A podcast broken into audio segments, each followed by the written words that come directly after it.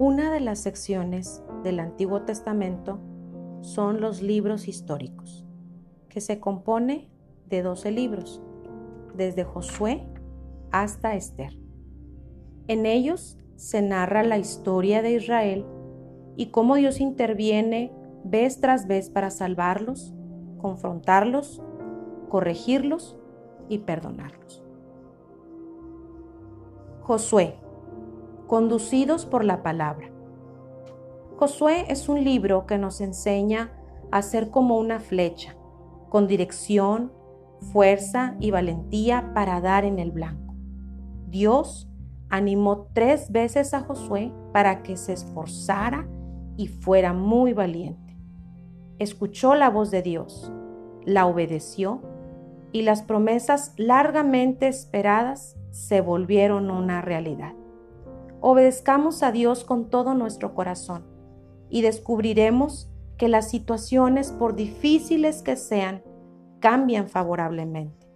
Si eres conducido por la palabra, serás como Caleb, que tuvo herencia en la tierra prometida por ser fiel a Dios.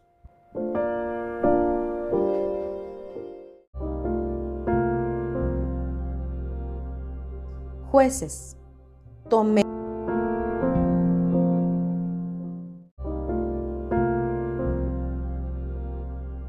la palabra de Dios con seriedad.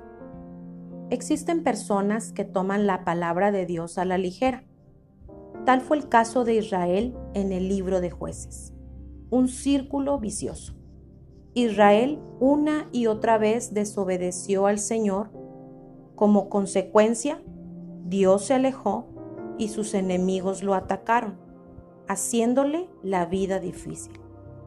Pero cuando se arrepentían, el Señor enviaba jueces como Gedeón, Débora, Sansón, entre otros, y vencían a sus enemigos. Sin embargo, al cabo de un tiempo se olvidaban de Dios y volvían a la idolatría y la historia se volvía a repetir. ¿Por qué? Por no tomar la palabra de Dios en serio.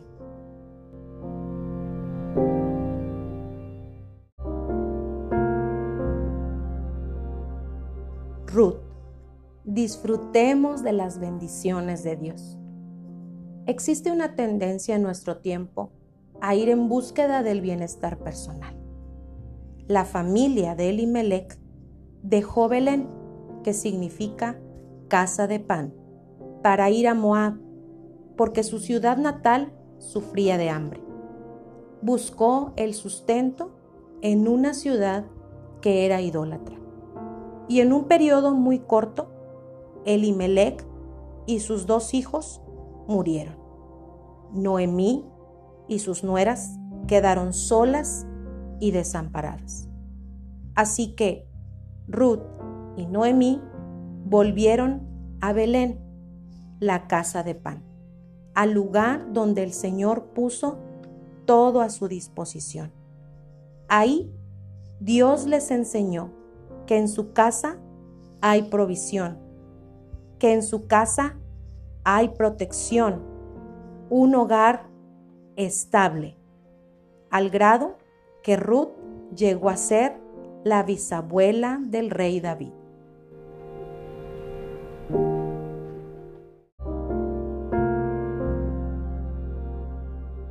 Los libros de Samuel, el inicio de la monarquía. Samuel fue el personaje principal en la primera parte de estos libros. Fue él quien inauguró la monarquía ungiendo a los dos primeros reyes de Israel, Saúl y David. La primera parte del libro de Samuel nos cuenta la historia de Elí y Samuel, los últimos jueces de Israel.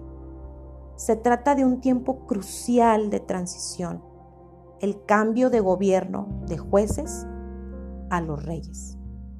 La intención del autor es relatar cómo se estableció la monarquía y narrar la historia de las vidas que más tuvieron que ver con el reino. Samuel, Saúl y David.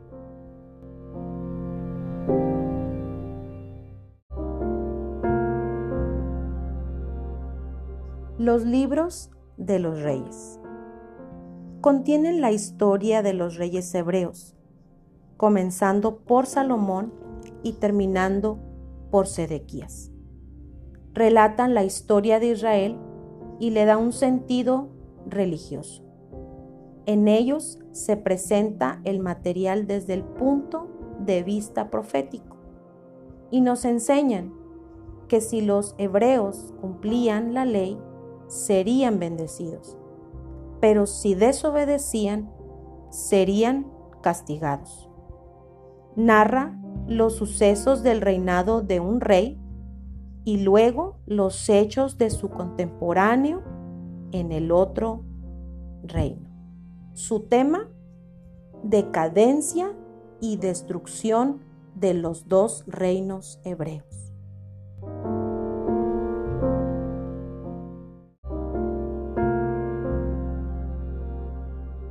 Crónicas, Esdras y Nemías.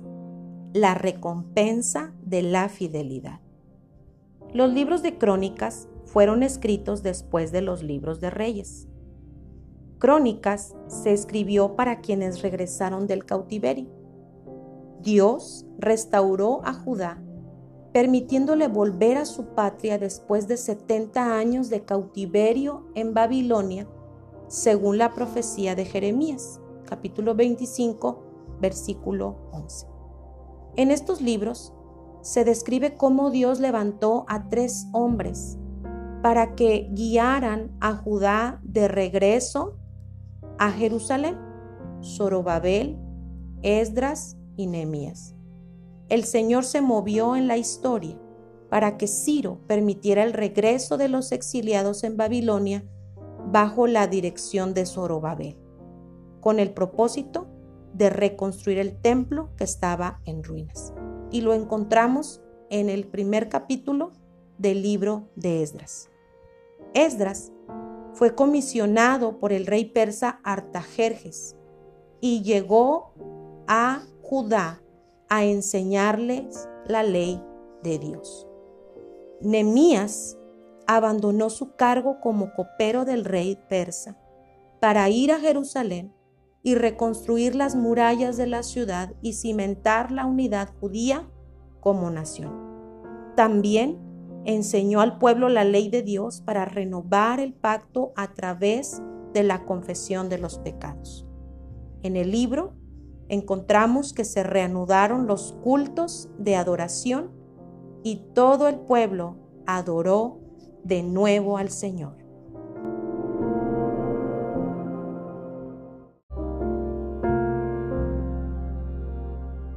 Esther, la protección de Dios.